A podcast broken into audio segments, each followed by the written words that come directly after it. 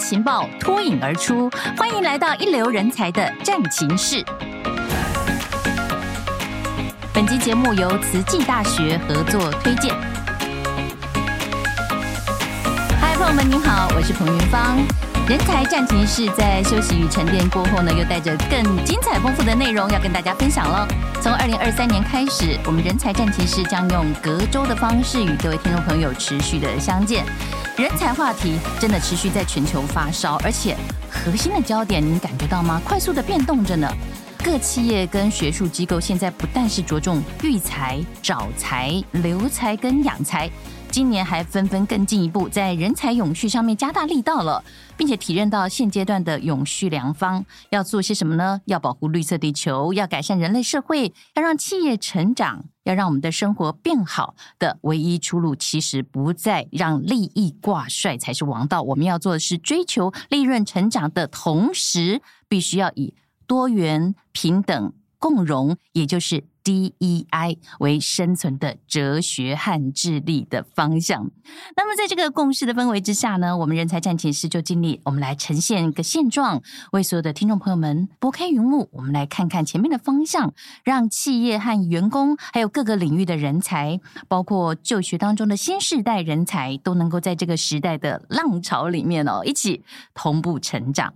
今天我们现场的来宾就是其中一位。他就站在那个风头上面，致力要以创新科技来满足人类的需要，并且也强调要学以致用、化言为用的学者。我们先欢迎是慈济大学刘怡君校长，校长您好。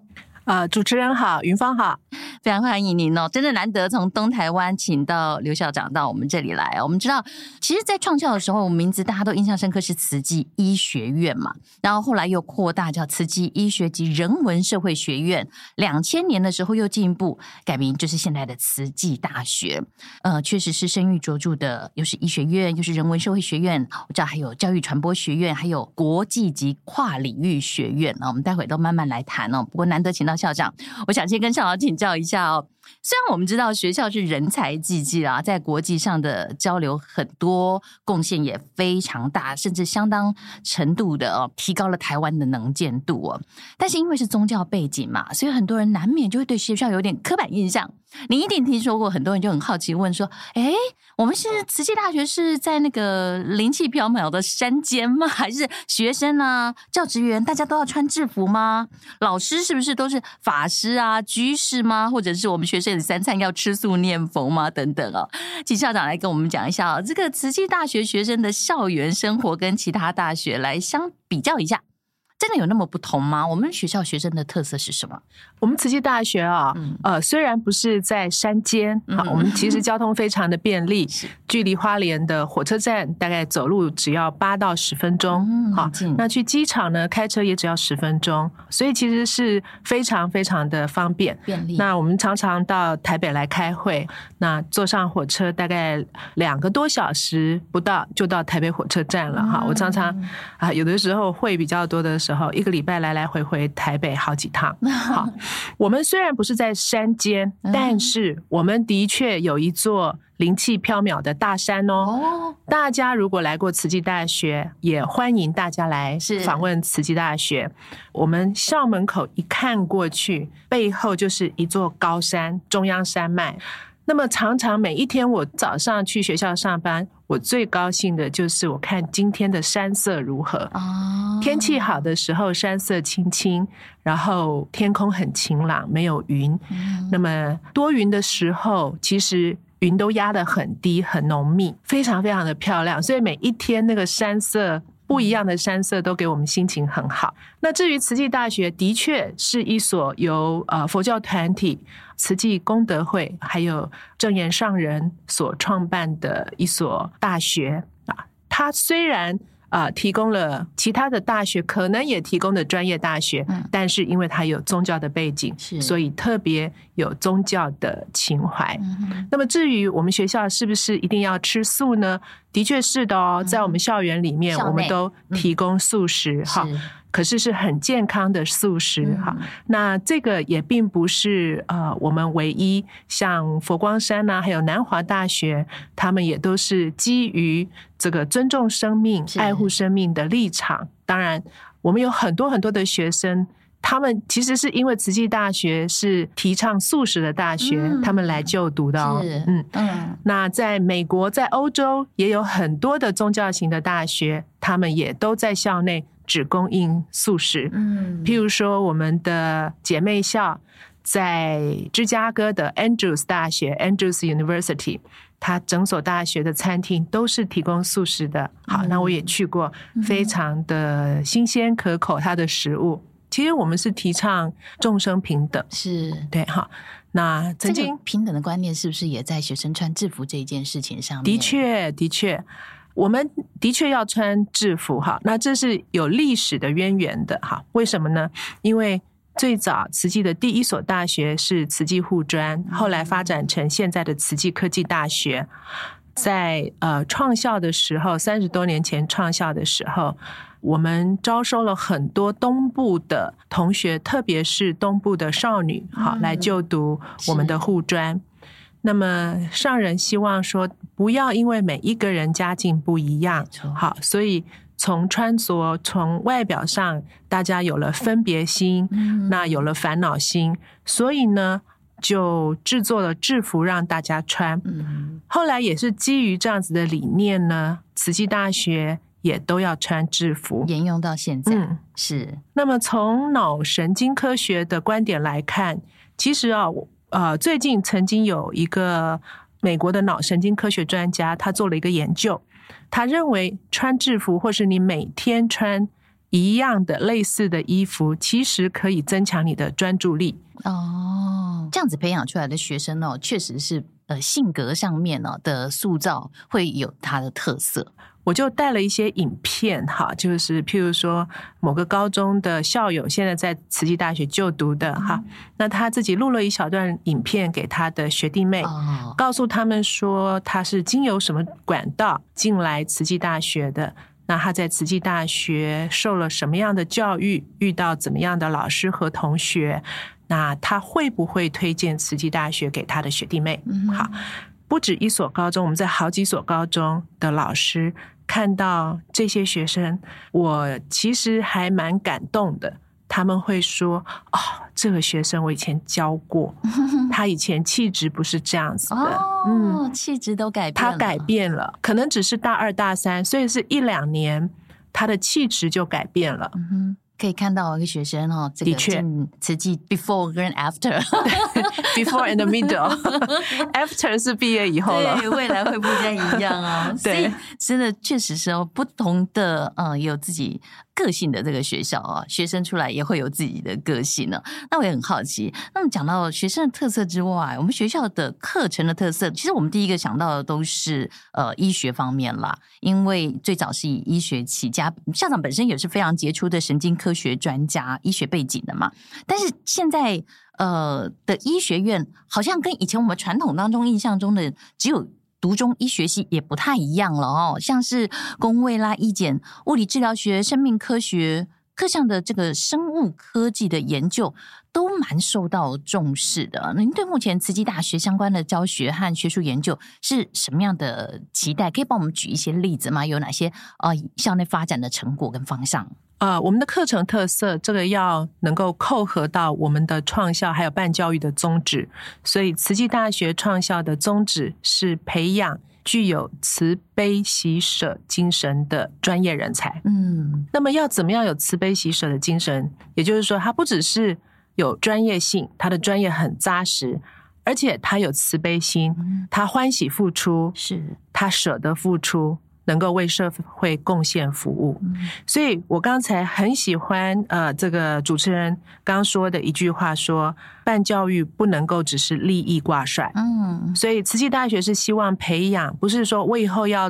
要赚多少钱的学生，嗯，我要去高科技公司工作，以赚钱为目的的学生，多少为追求目标？对，不是，而是说我所学，我能不能回馈社会？我能不能让社会更进步、更平和？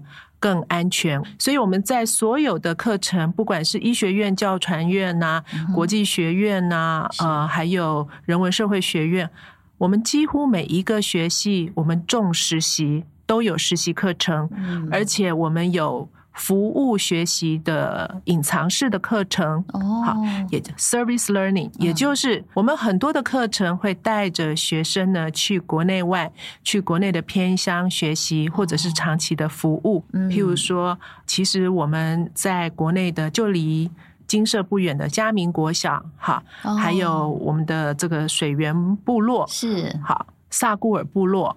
很多的小学都是我们的老师长期哦，嗯、我所谓的长期不是一个月、两个月、嗯、半年，是十几年来，哇，一届又一届的学生、嗯、啊，他们带着这些学生去陪伴这些偏乡的小朋友，帮助他们克服，然后教导他们一些卫生健康生活的观念。好，那么寒暑假的时候，我们的教授会带着我们的学生到海外。像我们教育传播学院的何运琪院长，之前四川大地震，嗯，汶川大地震之后，我们就带着学生呢去那边陪伴他们的孩子成长学习，嗯、呃，已经十八年了耶，哇，很长的时间哦。嗯、我其实很佩服，是啊、呃，很佩服何院长。那么那边的孩子就有因为这样子的长期的陪伴，嗯，所以那边的孩子。就有人发愿说啊，我以后也要像慈济大学的这个哥哥姐姐一样，嗯，所以他们后来变成考上了医学院，好考上了师范学院，当了医生，当了老师，那也是同样的回馈社会。那另外呢，像我们语文学系的同学哈，最近甚至疫情期间呢，我们也是没有放弃这个 service learning，哦，所以在疫情期间，我们在慈济在土耳其。有叙利亚的难民逃到那边，是，所以我们帮他们办了一个满奈海的学校。哇，好，那这些孩子呢，在疫情期间，他们也没办法上课，所以呢，我们的肖新颖国际长就配合我们的很多的台湾还有外国学生，在线上办学，教他们学中文，好，然后跟他们啊、呃、谈天，嗯、因为他们当中有很多。可能受了创伤，需要一些呃互动和辅导。所以其实哦，大学培养出专业人才，这是理所当然。每个学校都在努力，但是把这个慈悲喜舍的精神把它放进去，然后带着学生让他们实践，然后做中学，等于对学生来讲，从。呃，在学期间一直到跨国，你说寒暑假的时候都出国去嘛，真的是多元领域的一直在一直在发展哦。那么培育出来的人才哦，比方讲我们在产官学界现在都很重视所谓的 ESG 啊、DEI 啊这种浪潮哦，我相信学校一定也有类似这种同样呃出于这些呃出发点的一些相对应的做法吧。哦，那当然，嗯，ESG 哈已经在我们的 DNA 里面了。对，是我们在二零一九年哈那个时候，英国的泰晤士大学影响力的排名机构，哦、他们办了一个这个 SDG 的 Impact Ranking 哈。那我们在那个时候第一年就得到全世界一千多所大学里面第六十七名。嗯，好，那我们在二零二二年的 SDG 三就是促进。人类的健康及福祉这个项目，也在全世界一千多所、一千一百零一所大学里面得到全世界第十二名，真的很了不起。为什么呢？因为我们其实不是为了 SDG 而 SDG，嗯，而是正言上人创校的那个时候的初心，嗯，就是。为了要改善社会上资源的落差，是特别是那个时候东西部医疗资源的落差，所以那就是 social，对不对？没错，那就是 improve society，哈，促进社会的这个平等嘛，哈是。那么 environment 那更是慈济的核心价值了，是是是对不对？哈、嗯，我们提倡环保，嗯、提倡回收。啊、呃，我们在整个学校是不用抛弃式的纸杯或是餐具，所以每一个学生还有老师呢，他们有自己的餐具，像我们随时带着我们的环保餐具，嗯嗯嗯、那有我们自己的水壶，这样、嗯、这个已经升值在慈济的 DNA 里面了。学校的学餐也是每个学生都要带自己自备的环保碗筷。是，嗯、那么所以我们常常在办学术会议的时候，反而是有一些。呃，外面的学者来了以后，哈，我们都会在这个会议通知上 提醒他们说自己自己带水壶哦，哈。那可是他们常他们就没习没那个习惯，然后来了哈，有的时候会有人不高兴说，哎，怎么没有这个杯子啊，没有这个纸杯呀，这样子哈。可是后来呢，其实这个习惯呢，都是要去倡议的，要去推动才会养成。慈济大学也因为哈，他在。全世界慈善的这个援助，所以啊、呃，我们收了很多来自各个不同国家的学生。现在慈济大学的外国学生有百分之十哦，好、嗯，占了百分之十，哦、来自全世界三十九个国家。嗯，好，不但欧洲、美洲，特别是一些开发中的国家，嗯、好，奈及利亚、巴基斯坦、孟加拉。印尼，还有当当然，我们跟马来西亚已经很进步了，印尼很进步了哈。但但是因为我们那边的分会做的很强大，嗯、那所以很多的马来西亚学生、哦、印尼学生，嗯，嗯，那我们在泰北有清迈慈济学校，哦、所以我们有很多的泰国学生。嗯、那这就是 diversity，对不对？是，就是多元。没错。那这些学生来到慈济大学之后，我们台湾的学生也受影响哦。是，嗯。他们好，他们会看到这些外国的学生好独立，而且好珍惜学习的机会。嗯、好像有一个台湾学生就跟我说：“哇，老师，那些印度的女学生，嗯、他们生活好简单哦，而且她们好认真哦。嗯”我说：“对啊，因为在印度，这个大学就学联考的录取率是几万分之一的，嗯、好几万个人只有一个人可以上大学。”更不要说在某一些印度的乡村里面，女孩子是不能上学的。是，所以他们能够上大学，他们都很感恩，嗯、都很珍惜这个机会，都很努力，嗯、而且表现都很好。是，所以呢，台湾的学生会受到影响。嗯，那所以有家长就跟我说：“哦，校长，我把孩子送来慈济大学是对的，嗯、因为来到慈济大学念书，好像进了联联合国，是啊、就好像到国外念书那种感觉。身在花。”花莲，但是好像处在一个国际村一样，没错。看到周边好多外国的学生，非常的不一样。嗯，就像，而且呢，他们英文也进步了哦，因为都是来自不同国家嘛，哈，所以大家共通的语言就是英文。嗯啊，所以我有学生呢，呃，进来之后回去。他的妈妈说：“哎，你好像英文进步很多。” 他说：“对啊，因为我们实验室有来自印度的，有来自泰国的，是而且不仅蛮蛮有趣的，不仅他们英文进步，我发现他们哦，有时候叽里呱啦，我说你在讲什么，我都听不懂。好，他们会说：哦，我跟他学印度话，我跟他学泰米尔语，哈，那我跟他学泰文，好，泰文现在在我们学校还蛮流行的哈。那我跟他学韩文，好，学生现在很哈韩嘛，哈。”所以很有趣，那这就是一个多元，然后共融的一个校园了哈。嗯、那我常常跟他们说，这其实外国学生跟台湾学生，不同国家的学生哈，他们之间也会有冲突啦，也会有摩擦啦哈。嗯。难免，所以有的时候就会来跟老师抱怨哈，有的时候写信到校长室来抱怨，我就会告诉他们说，哎，譬如说有一次，呃，我接到一个台湾学生写到校长室来，他说，校长，你可以告诉那些印度学生，不要在宿舍里面煮咖喱吗？他们的咖喱味道很重，这样子。好，那我就把他找来，我说，那你有买过臭豆腐回宿舍吃吗？哈，他说有啊，我说。那臭豆腐他们不会觉得很重嘛？哈、嗯，他说：“我觉得臭豆腐很香诶，校长是吧？”对，我说：“对呀、啊，人家也觉得他的印度咖喱很香啊！”哈、嗯，我说：“这就是为什么你们要住宿舍，为什么我们要招这么多的国际学生？嗯、大家要从年轻的时候，大学的时候就学会彼此尊重不同的文化，对不对？哈，那了解他们有不同的背景，那这样子彼此。”支持好，那如果有任何的歧义，想办法解决好，以后社会才社会才会祥祥和嘛，世界才会和平，才不会有战争嘛。哈，其实蛮好的方法是试吃看看。对我，我没错，我就跟他说，那你要不要？我就跟印度学生说，他说你们咖喱很很不好闻。好，印度学生怎么会？我们的咖喱太美味了，而且有 不同的咖喱这样。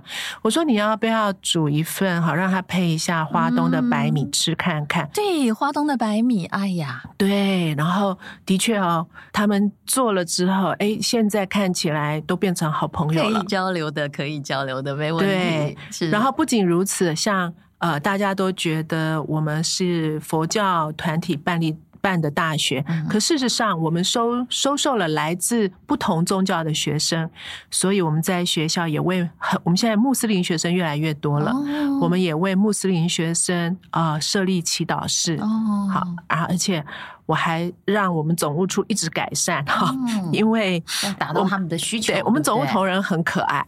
他们刚开始就自己去网络上找图，然后设计了这个穆斯林的祈祷室，还有一个洗脚的。可是呢，看起来呢，就。我觉得好像还是不是那么的到位。哦、到位嗯，我说你要不要这个帮你买火车票？你去台北的清真寺看看。哦、嗯，然后我说其实他们祈祷室是很庄严，你要让人家进去了有一种是肃穆庄严的心情，人家才会好好祈祷嘛。达到那个效果。对，然后就真的就一代一代不同的祈祷室都有进步。你看，这个又是我们又对各种不同的文化的尊重。是，那这个该做的一一步一步。都越来越做到位。对，那在校园，他们自然而然，我觉得只要我们的办学里面是尊重的，嗯，然后这么多的啊、呃，来自不同背景。宗教文化信仰的这个学生在一起，然后我们包容他们，自然就学会 infusion。嗯，对，真的很好。所以刚刚我们讲的那种多元育才的部分哦，其实学校是真的一步一步就实际的在做了。嗯，还有一个我谈到，我想要谈的就是这个人才永续的问题啊，因为我知道学校呃曾经拿到行政院国家永续发展奖，还有很多国内外的大奖啦。学校里面还特别设置了一个单位叫做。全球永续发展目标教研总中心，对不对？嗯。所以可见你们对于这个落实人才永续是有你们的理念，并且积极在推的。呃，人才永续哈，其实对慈济大学来说有两个意义。第一个是我们要永续的培养人才，嗯，对不对？好，特别是在少子化的今天，对，好，所以我们要永续的培养人才，而且是培养全天下的英才，嗯，好，而且是慈悲喜舍精神的专业人才。是的，这个主持人有慧根。那另外一个意义是，我们要培养具有永续发展观念的人才，嗯，对不对？好，对世界的资源的有限性。还有怎么样用专业去发展慈悲利他的科技？好，怎么样在生活中彻底实践环保的生活，让地球得以永续？是我们希望培养有永续观念的人才。呃，其实过去我们的就像刚才我所说的，哈，环保啊，永续是，这是 DNA，这是慈济的 DNA。嗯。那么。过去我们的学生哈就会自动自发的去进行一些提倡，好，譬如说，其实像最近很多饮料店，你只要自己带杯子就可以少个几块钱，对不对？之类的，嗯，那那个时候其实是慈济大学的学生最早在花莲推动，然后推动到不同的城市，联络全台湾的慈青，好，然后一家一家的饮料店还有这个小吃店，好，去拜访，说，哎，我如果自己带杯。子自己带容器，可不可以少掉这个你的成本里面的？不起，嗯，刚开始大家都一定觉得说就办不到啦，不可能啦，大家都习惯。可是很多事情就是不可能，就会化为可能了。持续的努力，而且我们在慈济有一个很好的典范，那就是正言上人。是，你看哦，我们慈济大概五十七年，可是正言上人他可以带着一群出家师父，好，还有家庭主妇，那么能够创办。慈善医疗，我们现在有八家慈济医院，八家都是我们医学院学生实习的场域。好，还有两所大学，在台啊、嗯呃，台湾有两所慈济中小学，在全球还有很多的慈济人文学校。印尼有慈济中小学，马来西亚泰北，嗯，那还有大爱电视台，还有媒体经典杂志。所以呢，上人真的什么困难都克服了。嗯，那。我们常常说哈，所以我们都不好意思说有什么困难，什么事情做不到的，对不对？什么事情做不到呢？嗯、对，所以呢，慈济的学生的确是有这样子的一个特质。嗯、好，他们去做事情的时候，呃，有的时候觉得。好像有困难去推动这个有点困难，好去实践这个有点困难。可是他们只要一想到创办人是最好的典范，嗯，他们就知道说其实不能说有困难。错，很多的学弟妹可能看着学长姐先前曾经做过的很多努力，嗯，就会觉得哇，这些都做得到，好不可思议哦。有一些本来只是一个理理想开始的，现在却变成我们的日常了。没错，嗯嗯。刚才校长有提到说，呃，我们慈济体系里面有很多的学校。那前面也提到了有慈济科技大学，我知道现在慈济大学跟慈溪科大之间正在并校，对不对？做这种教学资源的整合，是你可以跟我们谈一下吗？这样子一个合作、产学合作跟两校合并的计划是什么样的一个目标？的确哈，我们现在跟慈济科技大学哈两校啊，预计要在今年进行整合。那我们现在计划书已经送到教育部了，是那。呃，如果顺利的话，应该今年就会整合。好，如果顺利的话，那么最主要的目的呢，是希望能够结合两所学校，然后发挥更强大的力量。嗯，好，怎么说呢？其实科技大学呢，非常的接地气，是。东部哈，它是台湾东部第一科大，是，所以东部的呃原住民的同学，还有东部的一些学生，都是慈济科大在照顾，嗯、他们有百分之几乎是九十以上的公费生，嗯哼，那他们有五专部，有二技，有四技，那么对东部的人才的培育，慈济科技大学功不可没，嗯，那么慈济大学呢，则是。在发展研究还有顶尖的学术上面在做努力，嗯、所以呢，我们一方面仍然照顾在地，好照顾东部在地，是，并且我们把东部的孩子借由整合大学，因为你想想看，这些五专的孩子、二技的孩子，如果他们有机会。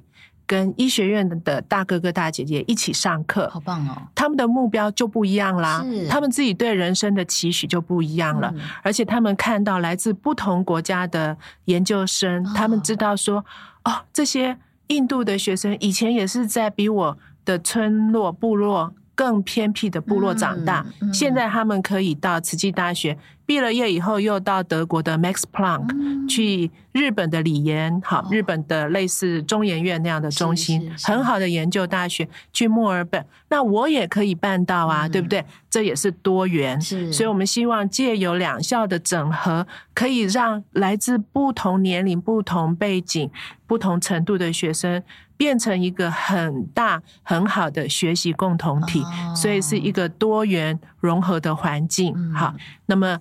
把东部的孩子能够往卓越的路去带。哦，了解。在地的孩子直接带到一个国际的眼光，是嗯，用这种学习共同体的方式哦，让孩子变得更卓越，不是只满足于现状，或者说我是待在家乡服务在地而已。嗯、他可以一边服务在地，一边心怀着这个世界。所以我们就知道，刚才您也一直提到跟国际的接轨。事实上，我们的学生哦，在呃，可能是我们呃，在学校的精神这个理念的带领之下，在国际上，您刚才提。到很多偏远的国家，不管是他们曾经遭受一些呃巨大的灾难、地震啦、台风啊等等，他们开始。呃，抛下这个种子，开始做各方面的援助，还有学习上面的一些交流之后哦，我们可以看到慈济大学学生的国际交流，好像他们在国际之间的身影非常活跃。您刚才说学校里面也有一成的外国学生，嗯哼，所以这么高的这个国际能见度跟影响力哦，学校里面还设有刚才提到国际级跨领域学院，所以其实对一个在慈济大学的学生来讲，学校给了他们哪些资源？哪些平台或管道可以送他们出去扩大视野？也一定有很多很多的相关的案例。首先呢，是我们的国际级跨领域学院有很多的课程都是英文授课，全英文授课，全英文啊，大学部全英文授课。是，那我们的研究所基本上都全英文授课了，因为我们几乎都呃外国的研究生占了很大的比例。哦，所以呢，你到慈济大学来，你的英文外语能力一定会变好，对不对？好，然后我们也有一些呃能力很好的外籍老师。他们陪伴我们的孩子。那第二个呢，是我们学校的总人数。跟我们得到的经费补助相比的话，我们平均每十个学生就有两个可以接受到国际交流的补助。哦，那如果你到那种上万人的学校，你可能要跟二三十个竞争，对同学一起竞争。是，那所以呃，甚至我们有很多很多的补助哈，特别是所谓的五级弱势生，嗯，我们更有特别的补助。五级弱势的学生哈，那么呃在。家庭的年收入每个县市不一样哈，在某一个标准之下的话，政府其实都会对已经对这些学生呢有学杂费的一些补助。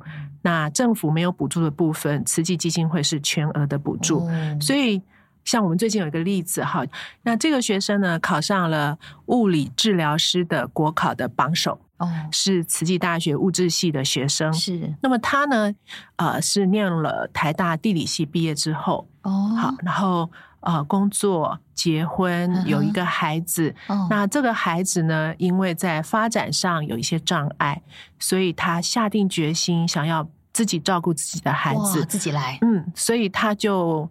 先放弃工作，嗯，好，那请妈妈跟着他到花莲考上慈大的物质系，哇，好，因为他的孩子需要一些物理治疗的一些帮助，哇，这种决心之下还考了榜首，对，可是没有工作怎么办？对不对？嗯、好，那所以他的。家庭的收入不太够，就符合了补助，学校又在补助，那再加上他很认真，是。哦，我真的很佩服他啊，他很认真呢，呃，每天呢努力的读书哈，这也很认真的照顾小孩，加上妈妈的帮忙哈，他每一年都拿书卷奖，所以又有各种的奖学金和攻读的机会，所以他大学四年几乎都。不用烦恼经济，哦、好，不用烦恼经济。是，那么呃，所以呢，顺利的完成学业。嗯、那对于这样的学生，我们也特别提供，我特别告诉我们的国际处哈，因为我们发现说，其实很多的孩子，呃，像我们有一些医学院的孩子哈。家里面的环境都很不错，从小就已经开始出国了。哈、嗯，那当然他们成绩很好，我们也会给他们补助。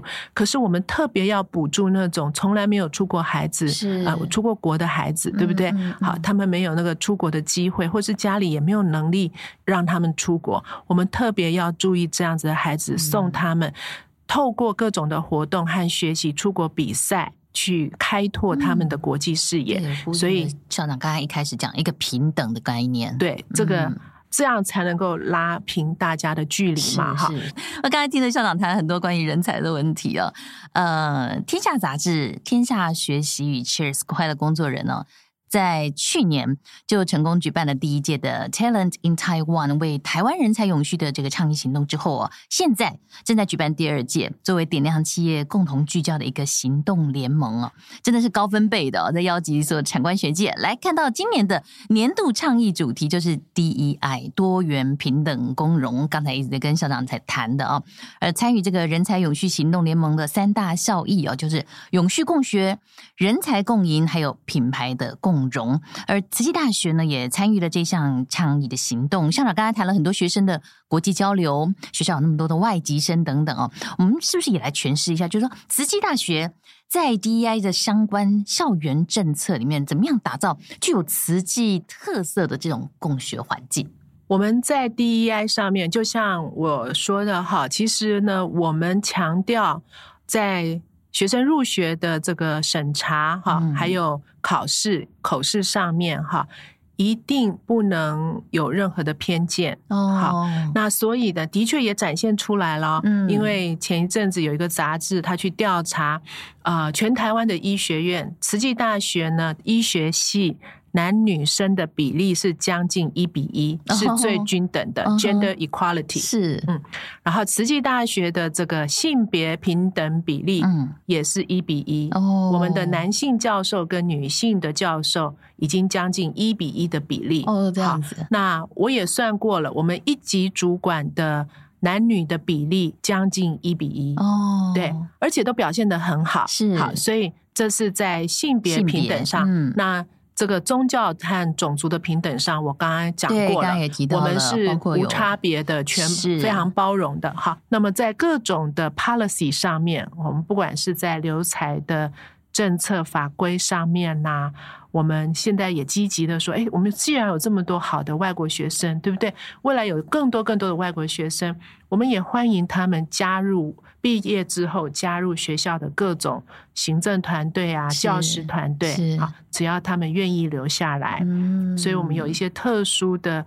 聘任的 recruitment 哈，当然都是公开的招聘。可是如果他们是公开招聘的候选人当中表现的好的，嗯，我们也会想尽办法帮他们办签证，哈，让他们留在台湾跟我们一起共荣发展。嗯，感觉听到了，这是慈金才跟我们在校学生的这种多元共荣，可以帮我们举个例子吗？呃，特别是好像二零二二年三月乌俄战争开打之后。呃，乌克兰的整个国家哈，特别是东部的大学都被战火摧毁了，所以呢，我很佩服很多乌克兰大学的校长，嗯，他们还是守着校园，或者是带着师生同仁一起逃离大学，到别的国家，到现在还在线上上课。哦，好，那慈济大学呢，就跟慈济基金会合作，好，那跟中研院、教育部、外交部合作，我们现在收了十几位的乌克兰大学的学生。在慈济大学台湾来，是的。那他们来到这边，慈济提供全额奖学金和生活费。那他们非常的成熟，很多呢，呃，在乌克兰表现就很好。是。那么他们来到现在呢，本来以为我们只是暂时的庇护他，可是他们到现在还没有办法回乌克兰，所以他们很可能会在慈济大学毕业。哦。好，那。他们也带给我们台湾学生很多的感触，嗯，还有这个启发。启发，对台湾学生看到他们，哈，我说，对，你们要想想这些孩子，他们说他们在一月的时候都还在开 party，嗯，好，还觉得。考完期末考就可以回去看爸爸妈妈，可是现在居然就流浪到异呃流也没有流落啦哈，到了异国来，远赴一个异乡，嗯，原来从来没有想过自己会前往的一个地方，对，对，就来到台湾，一直到现在。那所以呢，我们真的希望我们台湾学生要好好珍惜我们可以幸福平安在台湾受教的日子，那并且呢，好好跟全世界这些来自不同背景的同学好互相。支持，那么以后世界上不应该再有这样的战争发生。这真的是一个非常美好的多元共融的实际案例。很多的这种对于人才上面啊，呃的一些政策，然后也看到很多呃校长告诉我们这些实际的例子，实际的呃人才的发展在世界各地在进行里面哦。嗯，尤其刚才提到很多 DEI 的这些想法，所以最后呢，我们也要提醒一下听众朋友们哦，欢迎您都一起来跟上世界的脚步哦，我们一起进一步的了解 DEI 为什么只要是重视员工的企业。都愿意奉它为管理新哲学，所以朋友们哈，欢迎您点选我们节目资讯栏当中的连接，可以更清楚的认识 Talent in Taiwan 这个台湾人才永续行动。今天非常感谢刘校长在我们节目里面跟我们讲了很多关于慈济的一些人才培育上面的精彩的成果，感谢您，谢谢，谢谢主持人，也感谢听众朋友们的收听，我们下次见。